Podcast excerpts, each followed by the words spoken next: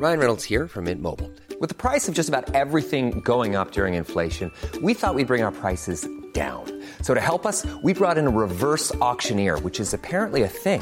Mint Mobile unlimited premium wireless. Ready to get 30, 30, bit to get 30, bit to get 20, 20, 20, bit to get 20, 20, bit to get 15, 15, 15, 15 just 15 bucks a month. So, Give it a try at mintmobile.com slash switch.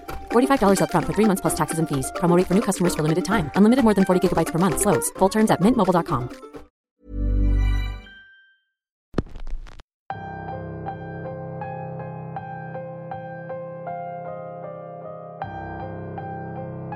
Un nuevo mes y nuevas historias. Poco a poco el proyecto se va consolidando gracias a ustedes. Como un apasionado del terror y de lo sobrenatural, los invito a que difundamos estos temas y sigamos creciendo como comunidad.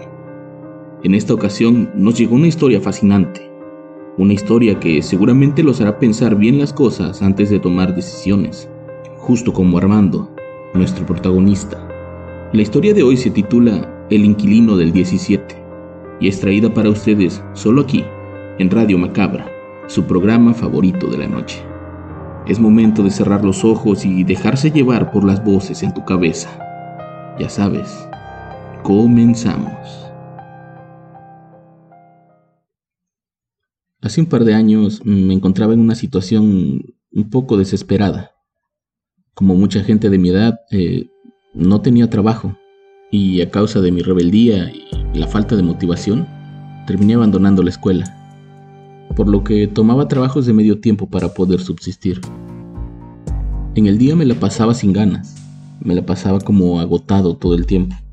En cambio por las noches estaba más activo, lleno de energía. Era por eso que siempre buscaba trabajos donde tuviera que estar prácticamente toda la noche despierto.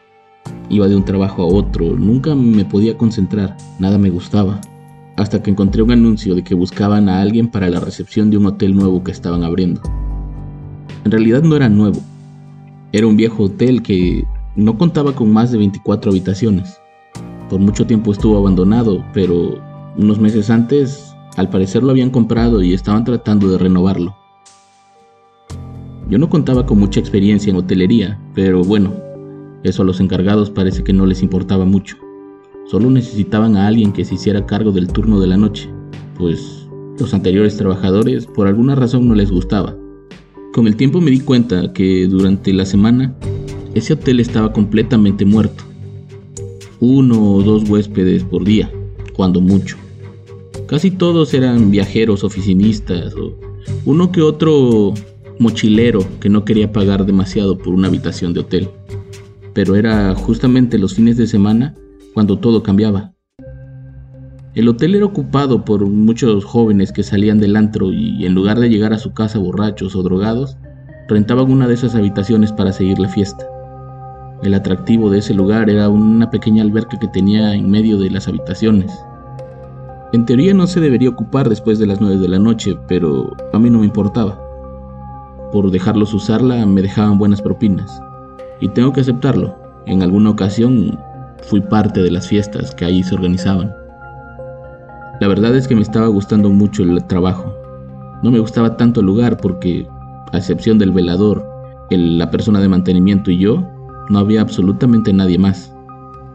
La vibra en ese hotel era bastante pesada. No sé si era porque era muy viejo o porque era mi idea nada más, pero había algo que me hacía sentir como si estuviera observado todo el tiempo. La luz de los pasillos solo se encendía mediante sensores. Esto quiere decir que solo cuando alguien camina por ahí se enciende la luz. Al no haber inquilinos, prácticamente esos pasillos eran pura oscuridad. Desde la recepción podía ver los pasillos, y créanme, no me gustaba voltear. Sentía que en el fondo de alguno de ellos había alguien como que vigilándome. Nunca fui muy miedoso.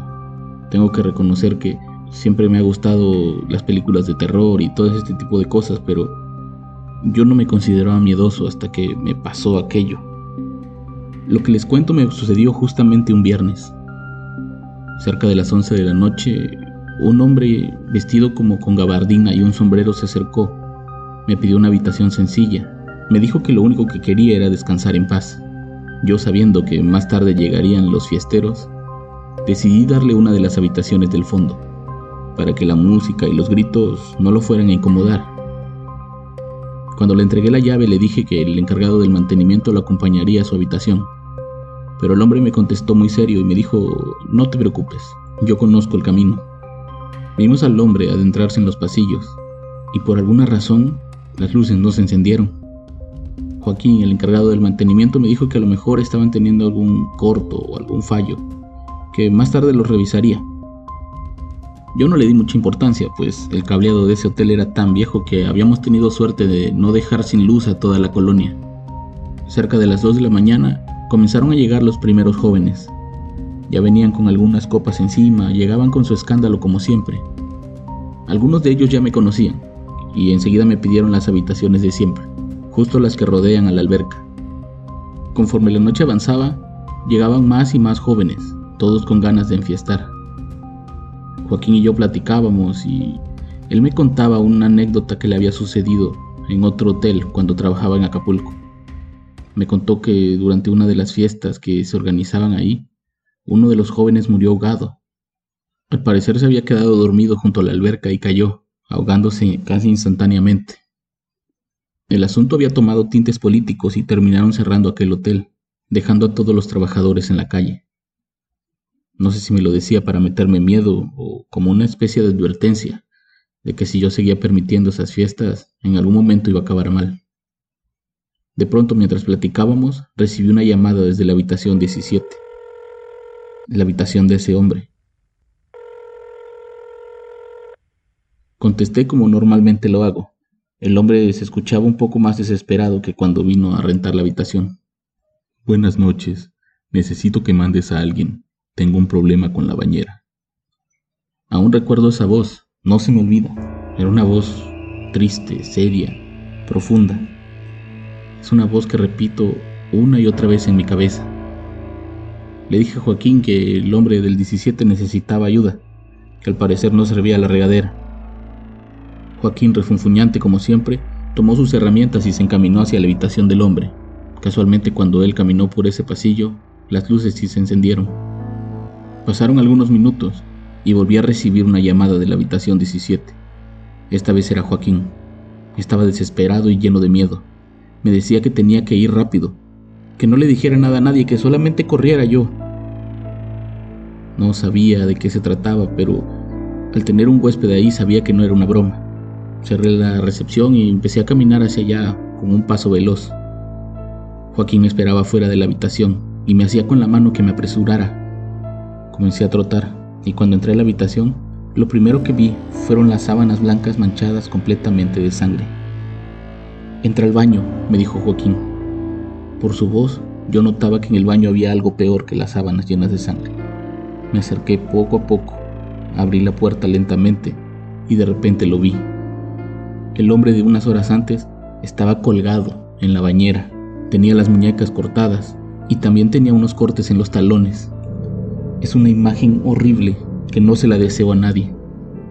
Joaquín se puso muy nervioso y me dijo que no sabía qué hacer. Si le hablábamos a la policía nos íbamos a meter en problemas. Pero yo le decía que no, que ¿por qué tendríamos nosotros problemas si el hombre se suicidó ahí?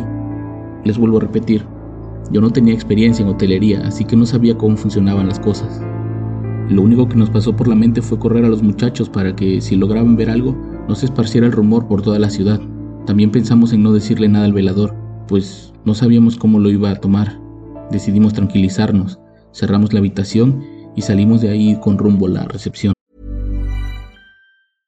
Hey, I'm Ryan Reynolds. At Mint Mobile, we like to do the opposite of what Big Wireless does. They charge you a lot, we charge you a little. So naturally, when they announced they'd be raising their prices due to inflation, we decided to deflate our prices due to not hating you. That's right. We're cutting the price of Mint Unlimited from $30 a month to just $15 a month. Give it a try at mintmobile.com slash switch. $45 upfront for three months plus taxes and fees. Promo rate for new customers for limited time. Unlimited more than 40 gigabytes per month. Slows. Full terms at mintmobile.com.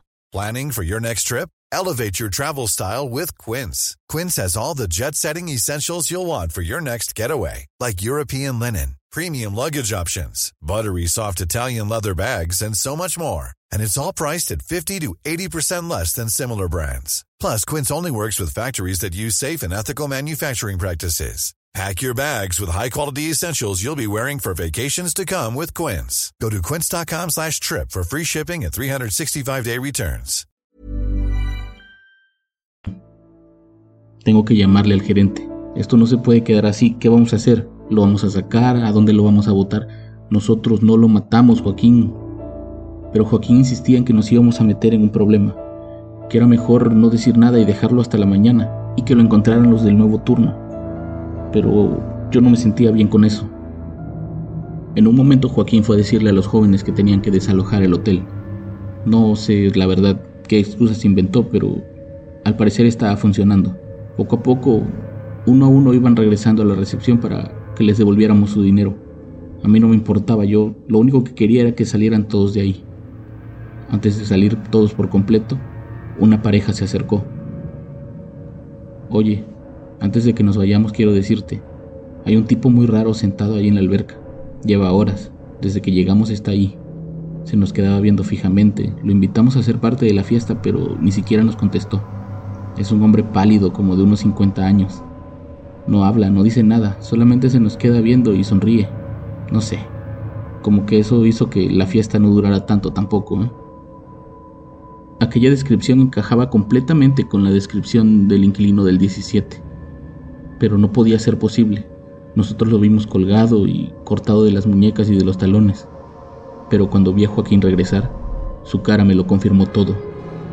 Joaquín venía totalmente pálido. Solo caminaba como por inercia, parecía un zombi. Y tengo que decirlo, venía orinado de los pantalones. ¿Qué pasó? ¿Qué tienes? ¿Está todo bien? No sé qué está pasando, pero por favor, déjame ir. Ya me quiero ir a mi casa.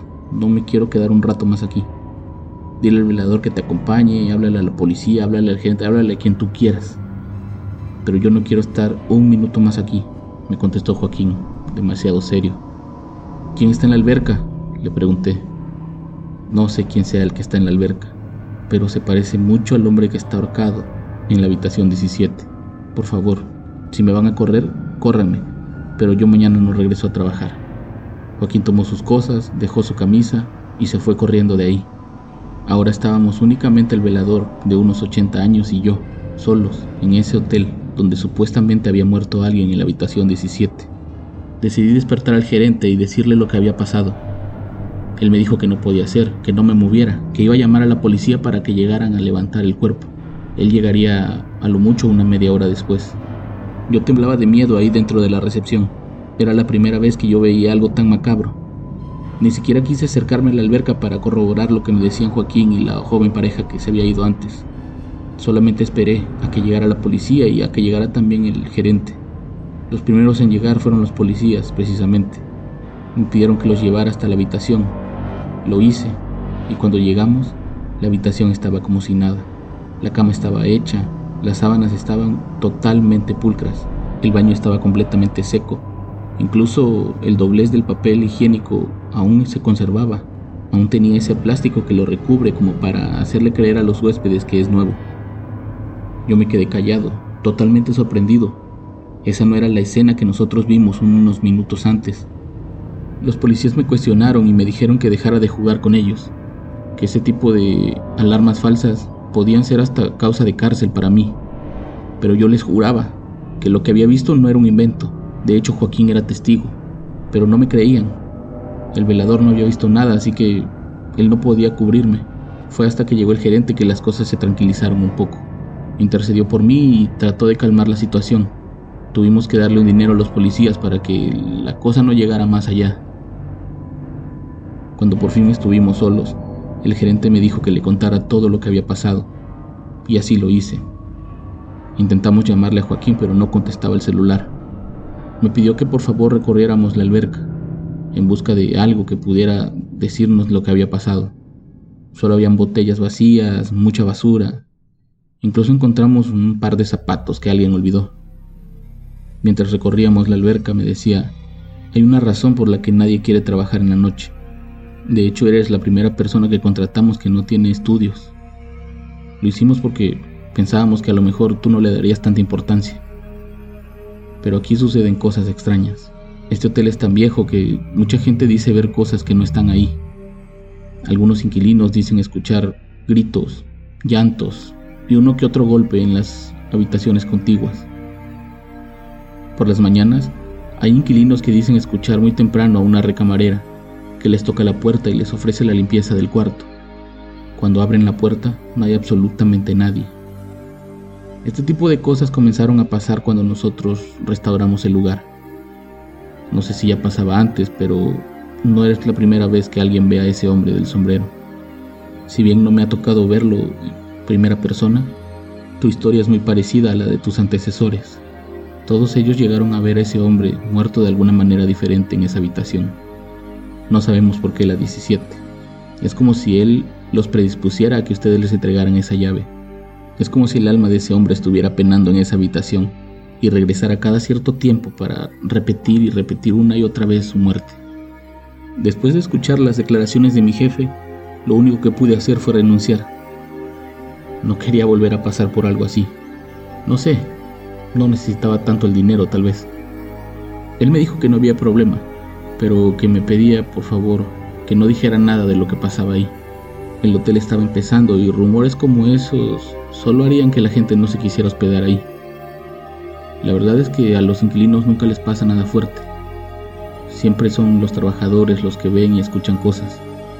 Pero por favor, te repito, no cuentes nada de esto, o al menos no digas dónde sucede. Teniendo un poco de lealtad hacia ellos que me habían dado trabajo sin siquiera tener experiencia, decidí no contarle eso a nadie. Decidí guardarlo para mí, a pesar de que la imagen y la voz del hombre me atormentaban casi todas las noches. El asunto se fue olvidando hasta hace pocos meses. Durante los primeros meses de la pandemia, muchos trabajos cerraron, incluyendo el mío. Yo trabajaba en una tienda de conveniencia, atendía obviamente el turno de la noche pero justo un día antes de que nos cerraran definitivamente, un extraño cliente se presentó. Vestía una gabardina y un sombrero. Tenía la cara completamente pálida y tenía esa voz, esa voz de tristeza, esa voz profunda, esa voz inquietante, que sigue atormentándome todas las noches antes de dormir y que cuando cierro los ojos puedo escuchar lo que me dice, sigo esperando tu ayuda.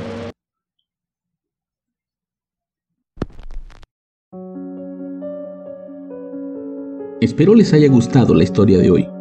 Como pueden ver, no es una experiencia que le sucede a cualquiera, y tampoco es algo que se le desee a nadie. Yo los espero la próxima semana, aquí, en Radio Macabra. Éxitos que te matarán de miedo. Buenas noches.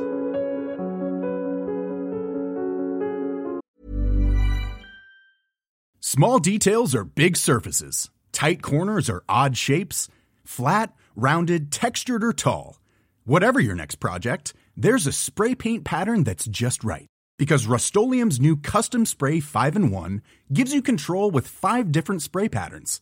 So you can tackle nooks, crannies, edges, and curves without worrying about drips, runs, uneven coverage, or anything else. Custom Spray 5 in 1. Only from Rust if you're looking for plump lips that last, you need to know about Juvederm lip fillers. With Juvederm Volbella XC and Juvederm Ultra XC, your lip look, whether it's subtle or bold, can last up to one full year with optimal treatment and no additional maintenance. Find a licensed specialist and see if it's right for you at Juvederm.com today. That's J U V E D E R M.com. Add fullness to lips in adults over 21 with Juvederm Volbella XC or Juvederm Ultra XC. Do not use if you have severe allergies or a history of severe allergic reactions, or if you're you're allergic to lidocaine or the proteins used in Juvederm. Tell your doctor if you have a history of scarring or taking medicines that decrease the body's immune response or that can prolong bleeding. Common side effects include injection site redness, swelling, pain, tenderness, firmness, lumps, bumps, bruising, discoloration, or itching. As with all fillers, there's a rare risk of unintentional injection into a blood vessel, which can cause vision abnormalities, blindness, stroke, temporary scabs, or scarring. For full important safety information, visit juvederm.com.